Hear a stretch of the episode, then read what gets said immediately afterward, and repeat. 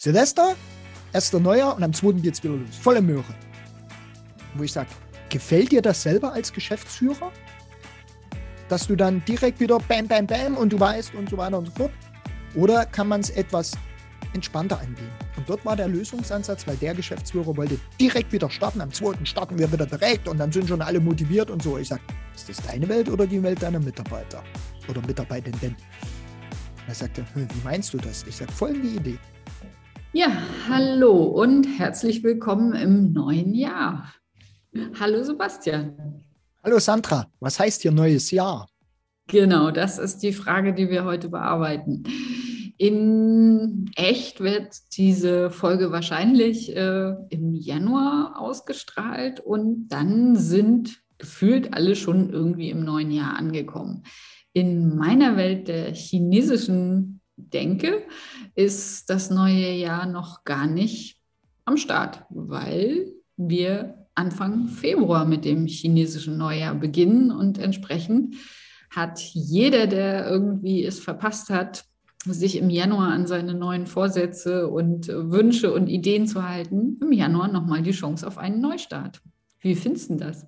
Ich finde das super gut. Und äh, wenn ich historisch mal zurückblicke äh, oder evolutionsgeschichtlich, dann äh, gibt es vielleicht sogar noch mehr Möglichkeiten, ein neues Jahr zu beginnen, zum Beispiel als Siebenschläfer, ähm, weil ich tanke ja meine Energie über die Wintermonate auf und draußen ist es eh dunkel und so weiter und so fort. Und früher gab es ja den Herrn Edison und Co. noch nicht, ne? Glühbirne und so weiter. Und deswegen ist das vielleicht gar keine schlechte Idee, öfters mal Jahresanfang zu feiern, zu zelebrieren, Bewusstsein dafür zu schaffen. Keine Ahnung. Genau, das ist, da, da, bist du, da bist du genau auf dem richtigen Weg. Äh, das ist eigentlich auch die, die Idee des äh, chinesischen Neujahrs. Wir fangen oder wir rechnen tatsächlich mit dem Frühjahrsstart. Und ähm, im, im Februar beginnt tatsächlich die erste ja, die ersten, die ersten äh, Pflanzen fangen an, wieder zu sprießen oder Knospen auszutreiben. Es ist wirklich einfach die, die Kraft der Erneuerung, die in diesem Zeitpunkt schon losgeht. Der, der Januar ist so der letzte, äh, ja, da zieht sich das, das, der Winter noch so ein bisschen und äh, alle hängen sie noch ein bisschen in den Seilen da ist einfach die, diese Neustartenergie, die ist noch gar nicht so richtig vorhanden. Das kommt eben dann wirklich erst mit dem, mit dem Frühjahr. Und ähm, auch wenn wir immer von der chinesischen Astrologie sprechen, ist es eigentlich eher eine Klimatologie, die die Zeitqualität aufgrund der, der klimatischen Verhältnisse äh, halt darstellt. Und da ist im Frühjahr einfach viel mehr Aufbruchsenergie da, um, um neue Dinge zu starten, um neue Ziele sich zu setzen. Und das ist immer sehr, sehr praktisch. Das ist so ein Aspekt, Zeitqualitäten zu nutzen. Und ähm, das ist, ist was, was eben sehr allgemein für alle Menschen zutrifft. Und wenn wir die, Persönlichkeitsanalyse jedes Einzelnen machen, haben wir sogar noch äh, Tools, um herauszufinden, wann äh, jeder Einzelne nochmal sich so eine Rückzugszeit von zwei Monaten ungefähr gönnen darf. So, ich nenne das immer Kontemplationszeit, äh, die, die Phase des, des Rückzugs, der äh, ja, Innenschau, der Einkehr, ähm, um dann, um dann sein, sein oder ihr Jahr neu zu starten. Das lässt sich vor allem auf die Business- äh, Aspekte gut übertragen, um, um sozusagen das Geschäftsjahr neu, neu anzuschubsen oder neu zu sortieren. Und das ist ja dann sehr, sehr individuell. Also da gibt es sechs verschiedene Menschentypen, die dann jeweils äh, zwei, zwei Monate im Jahr als, als Rückzugsphase nutzen können, um hinterher den Neustart zu machen. Also wer Lust hat, das mal zu eruieren, äh, da bin ich gerne bei behilflich. Ja, super gut. Und ich durfte das ja auch von dir lernen. Und auch hier, dass wir, wer bestimmt denn unser, unsere Zeit, ja, im Endeffekt und was wir damit machen? Das sind wir selber.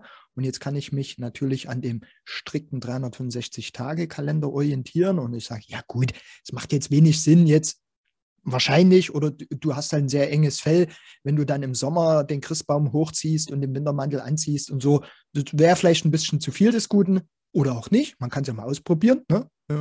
Ähm, was macht es mit dir und deinem Umfeld? viel wichtiger denke ich aber, und dann nehme ich ein kurzes Praxisbeispiel aus meiner äh, Prozessberatung aus letzter Woche heraus.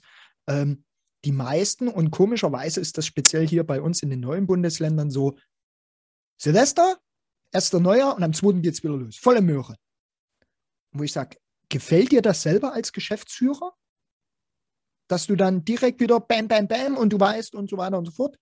Oder kann man es etwas entspannter angehen? Und dort war der Lösungsansatz, weil der Geschäftsführer wollte direkt wieder starten. Am zweiten starten wir wieder direkt und dann sind schon alle motiviert und so. Ich sage, ist das deine Welt oder die Welt deiner Mitarbeiter oder Mitarbeitenden? Er sagte, wie meinst du das? Ich sage, folgende Idee. Weil wir, wir wollen ein Team-Meeting, ein Jahreskickoff machen. Und da war der Lösungsansatz jetzt, gib den doch zwei Tage länger. Wir starten an dem Mittwoch, aber die zwei Tage sind kein pures Geschenk, sondern sie dürfen sich eigenverantwortlich in den zwei Tagen auf den Mittwoch vorbereiten, aber von daheim, von der Couch aus. Oder aus dem Wald. Oder aus dem Wald. Oder wo sie halt sonst ihren zweiten Neujahrstag äh, verbringen. Warum? Wenn du partywütige Mitarbeitende hast, dann kann es durchaus sein, mir geht es zumindest so, wenn ich Silvester richtig einen Druff mache, ja, man muss jetzt nicht Alkohol bis zum Umfallen, aber ich brauche in meinem Alter erstmal zwei, drei Tage, bis ich wieder so halbwegs ne, unterwegs bin. So, das ist halt so und das darf ich erkennen und deswegen macht es überhaupt keinen Sinn in meiner Welt, direkt am 2. zu starten. Die andere Bundesländer haben das erkannt mit diesen heiligen Königen. Vielleicht ist das auch dann nochmal eine Party und du brauchst dann wieder bis zum 10. Man weiß es nicht. Aber äh, mach es mit deinem Umfeld dir passend. Und was habe ich von dir gelernt? Ich habe mich äh, vor kurzem wieder in, im Februar in Trainings, in Seminare eingeschrieben, weil äh, du mir gesagt hast, mach das mal. Ne? Und ich hinterfrage ja viele Sachen nicht, sondern ich probiere sie aus und was macht das mit mir? Und dann kann ich eine Entscheidung treffen. Und das hat letztes Jahr gut geklappt. Ich bin irgendwie da aufnahmefähiger wahrscheinlich oder verarbeitungsfähiger oder was auch immer. Aber auf alle Fälle läuft es halt runter. Sandra, wann läuft es bei dir denn so richtig rund?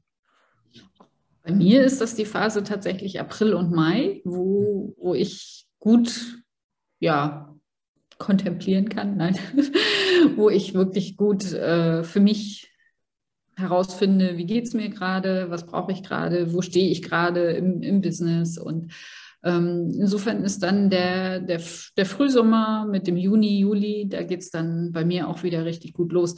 Und das heißt jetzt auch nicht, dass ich in den zwei Monaten mich komplett zurückziehe. Nein, ich habe da genauso Arbeitstermine, aber die Termine, die dann am Unternehmen arbeiten sind, äh, die sind dann einfach äh, ja mehr mehr nach innen als nach außen. Also das ist einfach der, der Gedanke hinter dieser Phase dann, äh, sich gut zu, zu sammeln und zu schauen, wie, wie ist es da sinnvoll für, für mich oder was, was tut mir gut oder wie hätte ich es gerne in Zukunft wieder.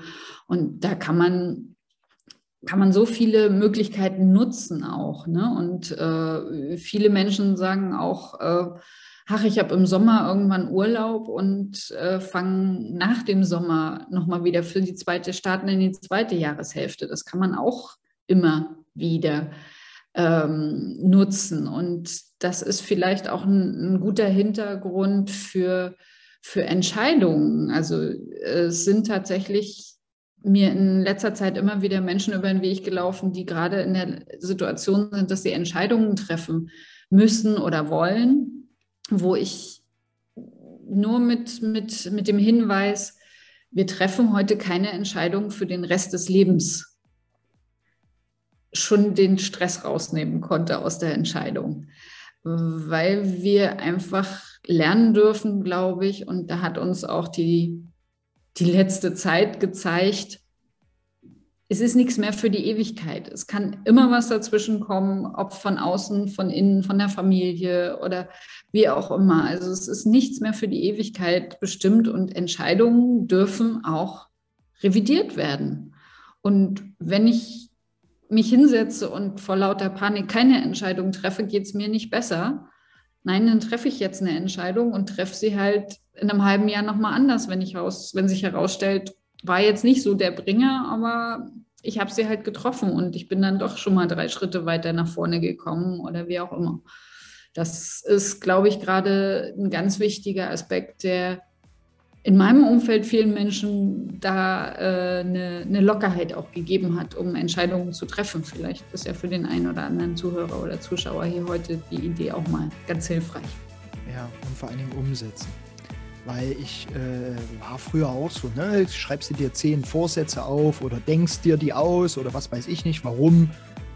keine Ahnung, kam das aus mir heraus oder kam das nicht? Das äh, werde ich nie erfahren. Aber allein dieses Wort Vorsatz, also wenn man das mal auseinander nimmt und sagt, ich mache mir Vorsätze fürs neue Jahr. Mhm. Dann können wir da im nächsten Podcast mal in Ruhe drüber sprechen. Ja, das, äh, das ist die eine Geschichte. Und auf der anderen Seite natürlich, äh, was ich immer wieder aktuell feststelle, erlaube dir etwas. Was das auch immer ist, ob das im Privaten ist, ob du abends 48 Kästen Bier trinkst und am nächsten Tag äh, deine Konsequenz hast oder so. Aber erlaube dir etwas und natürlich auch unsere Mädels, also Mädels meine ich, die weiblichen äh, äh, Zuhörerinnen und Zuhörerinnen, ey, ihr müsst es nicht jedem allem recht machen. Ne? Lasst euch nicht immer die Äffchen auf die Schultern setzen von eurem Lebensgefährten, Partner, von dem Umfeld und so weiter, sondern guckt einfach, äh, was zu mir passt. Und dann probiert es aus. Und dann hilft die Sandra auch dabei, dran zu bleiben, ähm, und zu sagen, okay, was machen wir im Quartal 1, wann das auch immer beginnt, im Quartal 2, wann das auch immer endet, ist es völlig wurscht, aber bleib dran. Das ist heute mal die Botschaft. Äh, in 365 Tagen, egal wann du dein Jahr startest. Genau. Und zu den Zielen und Vorsätzen fürs neue Jahr hören wir uns dann nächste Woche.